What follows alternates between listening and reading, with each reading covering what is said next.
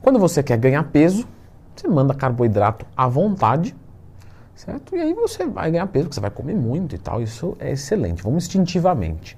Quando for para perder peso, a gente zera o carbo e aí você vai emagrecer porque você zerou o carbo. Bom, então para que, que eu estou aqui? Né? Já que é para ser tudo instintivo, então pega livro, joga fora. Né? Mas não é bem assim, você sabe disso. Você que abriu o vídeo, você sabe que a gente precisa calcular algumas coisas e controlar algumas coisas para os melhores resultados. Então já clica no gostei, se inscreva aqui no canal, porque ter resultado, você já percebeu que não é muito difícil, não é mesmo? Escreva nos comentários, qualquer um consegue ter resultado. Agora, você vai falar, pô, vou ganhar um quilo de músculo em 10 anos. É resultado. É um resultado porcaria, mas é. E é justamente disso que se trata. Quando a gente entende as estratégias e faz os controles, nós temos mais resultados. Então, então alguns podem ir para essa linha do instintivo. Ah, quando eu vir no bulk eu vou comer tudo que der, vou arrebentar. Tá bom, vai ficar gordo. A menos que você tenha uma percepção fenomenal. Mas se você tivesse, você não estava me assistindo para ver esse vídeo. Aí quando vai emagrecer, zero carbo. Você fala, bom, vai emagrecer, mas vai perder massa muscular, vai ficar com o desempenho uma porcaria, vai gerar mecanismos autorregulatórios depois para uma compulsão alimentar e você recuperar todo esse peso, etc, etc, etc. Então, os extremismos não são interessantes, a gente já entendeu isso. Ir instintivamente, a menos que você seja realmente, sabe, mentalidade do Ronnie Coleman, experiência de anos, talvez você ainda consiga um bom resultado, mas nós, meros mortais, precisamos ter um cuidado um pouco mais acentuado sobre o carboidrato na dieta. Como é que eu calculo o carboidrato na dieta? Quanto eu ingiro de carboidrato na dieta? Pessoal, o carboidrato é o macronutriente que mais vai variar numa estratégia. Quando você fala de proteína, Leandro Twin já fez o vídeo sobre como calcular a proteína? Já. Sempre que tiver uma dúvida, lembra de procurar Leandro Twin mais tema. A proteína, ela fica muito parecida no processo de bulk ou cut. A gordura fica muito parecida num processo de bulk ou cut. Porém, muito parecido não quer dizer igual, tá? Vai ter diferença sim, assiste o vídeo lá depois. Mas o do carboidrato ele muda radicalmente. Quanto de carboidrato eu ingiro? Vamos lá, vamos começar. Se eu quiser manter o peso, eu vou pensar então numa proteína que faça um processo de recuperação muscular meu, normalmente, normalmente, entre 1,6 a 2 gramas quilo. A gordura, eu vou ficar mais ou menos ali entre 0,4 e 0,8, 1 grama quilo talvez. A gordura, mais ou menos 1 grama quilo. E o carboidrato, por sua vez, eu posso trabalhar com mais ou menos 3 gramas quilo. A maior parte das pessoas com 3 gramas quilo de carboidrato mantém o peso. Isso não é regra, porque se eu pegar uma pessoa que treina duas horas por dia, uma que treina uma, muda completamente. Se eu pegar uma pessoa que tem uma tendência a emagrecimento, 3 gramas quilo é um cut dela. Então, mais ou menos 3 gramas quilo. Se você sabe que tem um metabolismo muito acelerado, pense em trabalhar com 4 gramas quilo de carbo.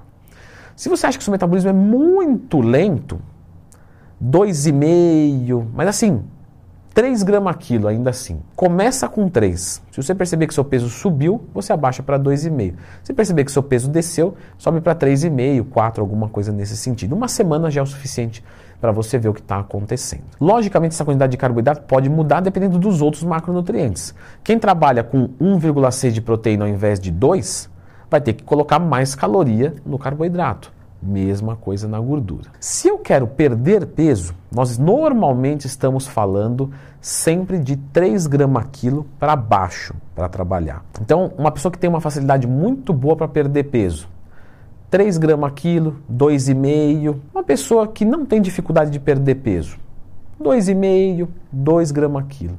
Uma pessoa que tem dificuldade de perder peso, estamos falando de 2, 1,8, 1,6 estourado para começar, para já começar muito baixo. Normalmente nós não começamos com menos de 2 gramas quilo. Há exceções. Vai pegar um cara tem um percentual de gordura muito alto, o nível de atividade física dele não é tão alto, obviamente pode ser menor. Mas mais ou menos um 2 gramas quilo de carboidrato é aceitável. Lembra o que é grama quilo? Você ficou falando, falando, e vai falar no meio do vídeo agora, é, pô, é melhor do que ficar sem informação. Você pesa 100 quilos, 2 gramas quilo, 2 vezes 100. 2 gramas de carboidrato para cada 1 quilo que você pesa. Você pesa 100 quilos, 200 gramas de carboidrato por dia. Não é 200 gramas de macarrão, 200 gramas de arroz, não. É do carboidrato. Você vai lá entrar, arroz cozido, tabela nutricional. Quanto de carbo ele tem? 25. Você vai colocar 100 gramas, você vai adicionar 25 na sua dieta de carboidratos. Então vai faltar 175 gramas. E assim sucessivamente. Quando você fala de um carboidrato pensando em ganho de peso, hipertrofia muscular, você pensa em partir normalmente de 4 gramas quilo. Então a maior parte do pessoal parte de 4. Pode ser mais? Pode ser mais. Tem gente que vai de 5, de 6, mas quem vai de 4 não erra. Para um começo. Depois pode aumentar mais. Então, vou de 4. Beleza. O que aconteceu na primeira semana? Hum, Mantive o peso. Pode acontecer para quem tem metabolismo acelerado? Pode. Vou aumentar para 5. Fui de 4 e o peso é, ganhei, posso manter. Tranquilo. De 4 tá bom. Posso manter o 4 gramas quilo. E agora você vai dizer, Leandrão, o vídeo está completo. Não. Quantidade de carboidrato ela é mutável. Porque quando você come mais, o seu metabolismo tende a acelerar mais, você ganha mais massa muscular, etc. Quando você come menos, você está indo a favor da morte. Nesse sentido, se você manter o mesmo carboidrato, você tende a, a, a, gerar uma adaptação e parar de perder gordura corporal. Ou parar de ganhar peso. Então, quando você quer manter peso, é aquilo, beleza. Quando você quer perder peso, você vai começar, vamos colocar aqui 2 gramas quilo. Só que se você passar uma semana sem perder peso, reduz 1,8, 1,6. O resto não precisa mexer, não. Proteína, gordura, deixa lá quietinha. Mas vem reduzindo. Se você fizer o 4 gramas quilo e ganhar peso, mantém. Ganhei peso de novo, mantém. Terceira semana estagnei. Sobe. E normalmente a subida é maior. Quando você fala da descida, de 2 gramas quilo para 1,8, 1,6, mais ou menos 0,2 é aceitável? É. 10%? Quando você fala de ganho de peso, é a mesma coisa, não é 0,2, é 10%. Então, se eu estava com carboidrato em 4 gramas quilo, eu posso pensar em subir para 4,4, 4,5 gramas quilo e observar novamente, e assim sucessivamente. Então já acabou o vídeo porque tudo se resume a manter, ganhar ou perder. Não. Eu posso pensar em manter o meu peso com o máximo de desempenho.